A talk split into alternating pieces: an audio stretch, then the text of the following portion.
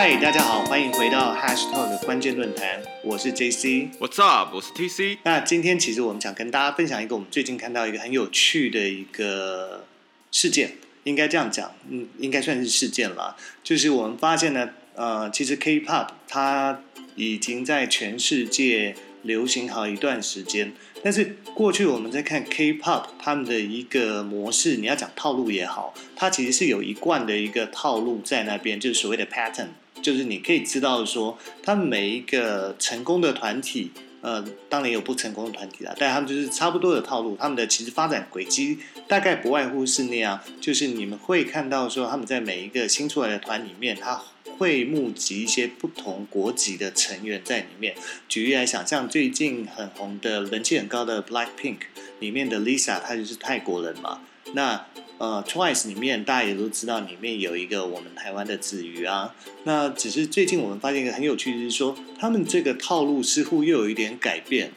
那就是最近有一个七月初刚出道的日本团体叫做 NiziU。那这个团体它的整个模式呢，就跟过去传统的韩团模式似乎有一点不太一样。但是我在想说，在讲到 Lizzy U 之前呢，在直接跳进今天的主题之前，可能想先跟大家分享一下韩团的一个，或者是韩国的流行音乐的市场的一个演进啊。那这部分我知道 TC 似乎是有比较深的研究哦。那我们是可以一起来聊一下，就是到底当初的韩团他们从开始在崛起，就所谓的韩流音乐也好啊，或韩流的娱乐也好，它的一个崛起似乎是有一个不同时间的分界点的。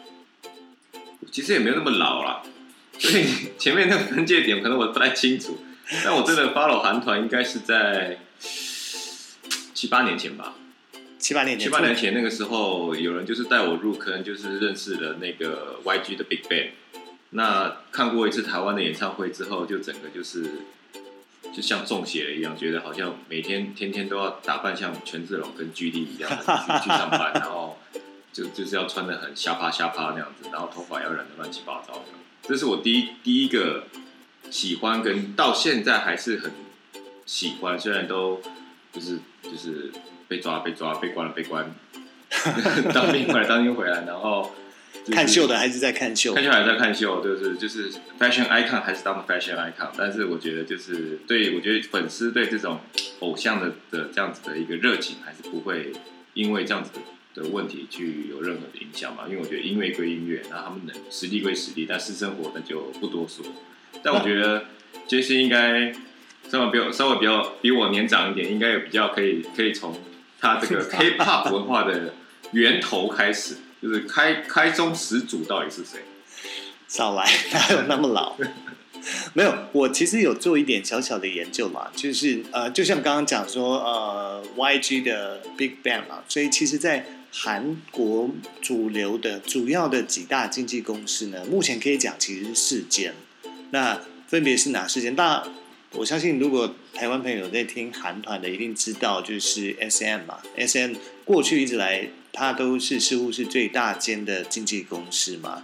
那对，再来就会有刚刚讲到有 Big Bang 的 Y G，那还有刚刚一开始我们讲到的 n i z U 日日团 n i z U 的所属的经纪公司 J Y P。那当然不可以忘记，还有一个真正的是很少欧美的一个男团叫做 B T S，就是防弹少年，他所属的。呃，经纪公司是 Big Hit，那一共目前应该这是这四间呃，应该可以讲就是韩国最大的四大经纪公司。那他们所推出的艺人呃，或是团体男女团，应该都是目前主流市场，就是韩不管是在哪里，只要是有喜欢 K-pop 的这些主流市场呃里面，他们应该是囊括所有的这些的艺人们，就是歌唱艺人们。对。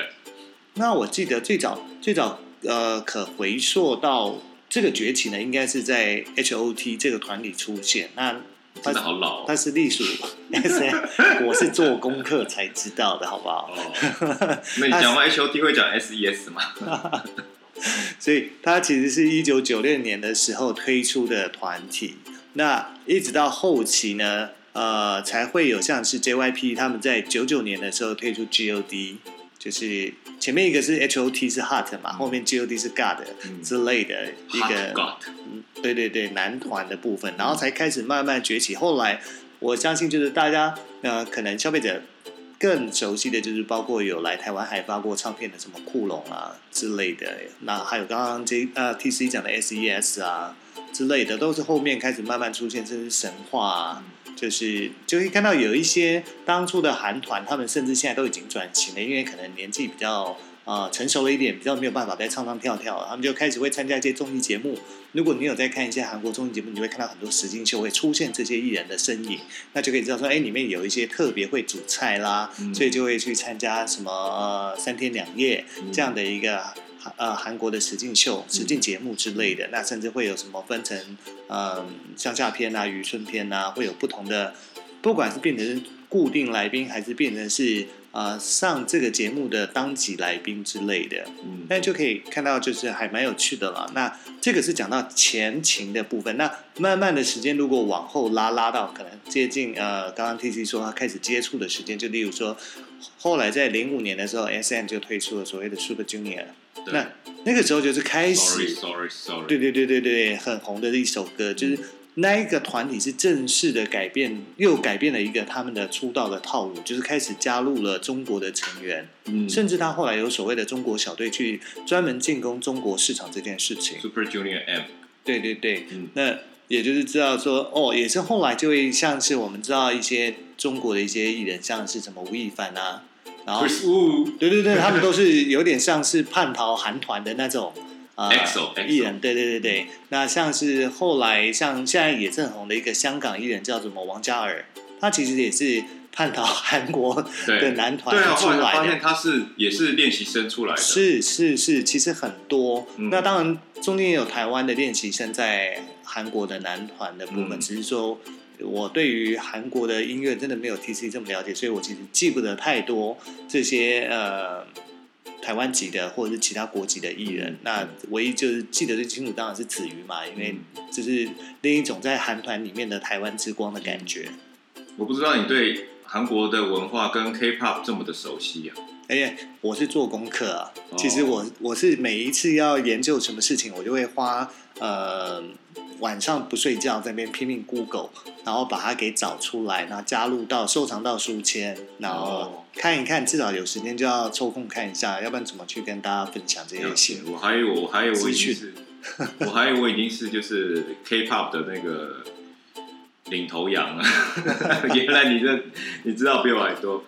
我之前常常去那个韩国，我之前有跟教练讲过，就是基本上每年至少去三四次吧，所以不是在首尾，就是往首尾的路上。对，很夸张，真的很夸张非常张。夸张，就是因为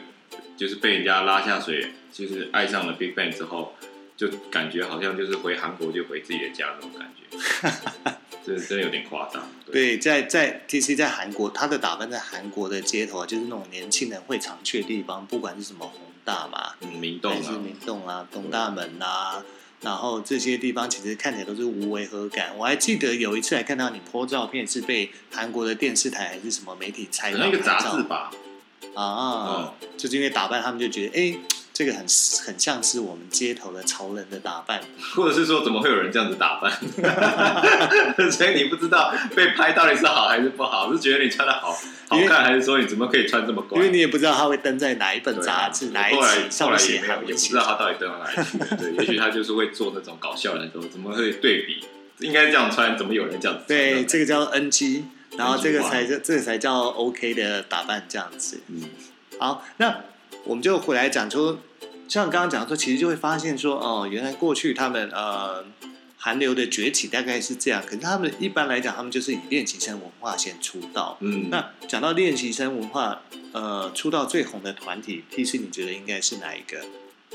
练习生哦，最近期的还是之前的练习生？之前啊，当然不是现在啊，我们要讲的是他的那个成长的过程嘛，这些韩流崛起的，其实之前练习生，其实大部分都还是都是从，我觉得我以我认知的一些韩团，大部分都是从练习生出来，只是近几年会把练习生这件事情比较放大去看，然后甚至有一些节目是。去去把它就是演出来，也不说演啊，就是把它播出来，让大家知道其实要当做一个十全十美的的艺人，哦，可其实也是没那么容易的，因为基本上你每天都要可能一整天都在练舞啊、练唱啊，然后要不能吃不能吃过于多的东西等等这些东西，在当做练习生蛮辛苦的。我像 Big Bang 其实也就是基本上都是练习生出来的、然后。大家如果对 GD 或钱志荣比较认识的话，他其实从小就是，呃，好像十三岁就出道了吧，还是更早，忘掉了。反正就十三岁就出道，然后一直在这边练习饶舌啊、跳舞啊等等等等。然后那那其实其他的团员也都是练习生，一都是出来的，对啊。所以其实基本上都是了。而且我听说练习生的时间哦，就到正式出道那个时间其实长短不一哦，嗯可能至少都是两年到五年之间，对，甚至也有可能也有更久，嗯或是 根本没有出道就被解约了。很多，我觉得应该蛮多的吧。所以他们其实应该都是呃，经纪公司会一次签非常大量的练习生，然后从中去挑选有不一样专长。例如说，有的可能比较会饶舌，有的比较会跳舞，对有的真的是歌喉很好，嗯那有的可能就长得很帅。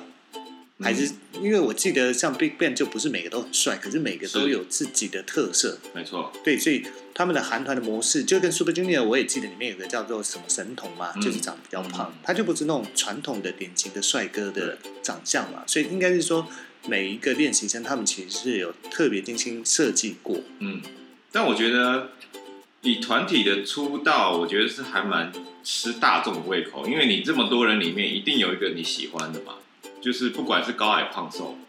就是每个人的喜欢的点都会不太一样，所以即使神童觉得他吨位比较大一点，但是诶，有人就喜欢嗯，肥肥的有肉的，对不对？然后有些人就是喜欢就是很帅的那种，白白净净的，大部分的大部分歌迷应该喜欢这种所以有些人就喜欢有才华，像我这种啊，真的吗嗯？你的才华是什么？就讲乐色话，这我也很厉害。所以我们就是会被讲乐色、喜欢讲乐色话的人喜欢这样子。对，那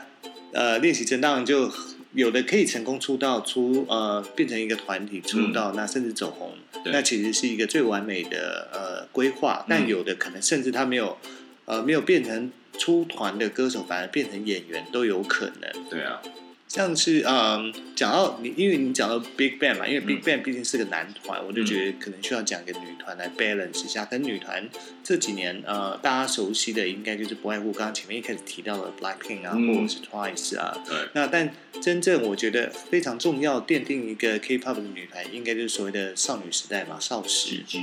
对对对。对，他们从也是从十几岁出道，然后到后来，现在大家几乎都是各自做各自的事情，就是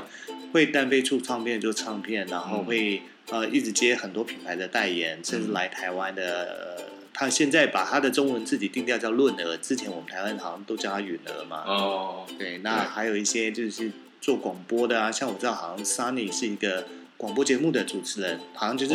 在里面最、最被跟大家没有融入的感觉。但是他还常常上一些就是综艺节目，然后当来宾这些的，我觉得他应该有。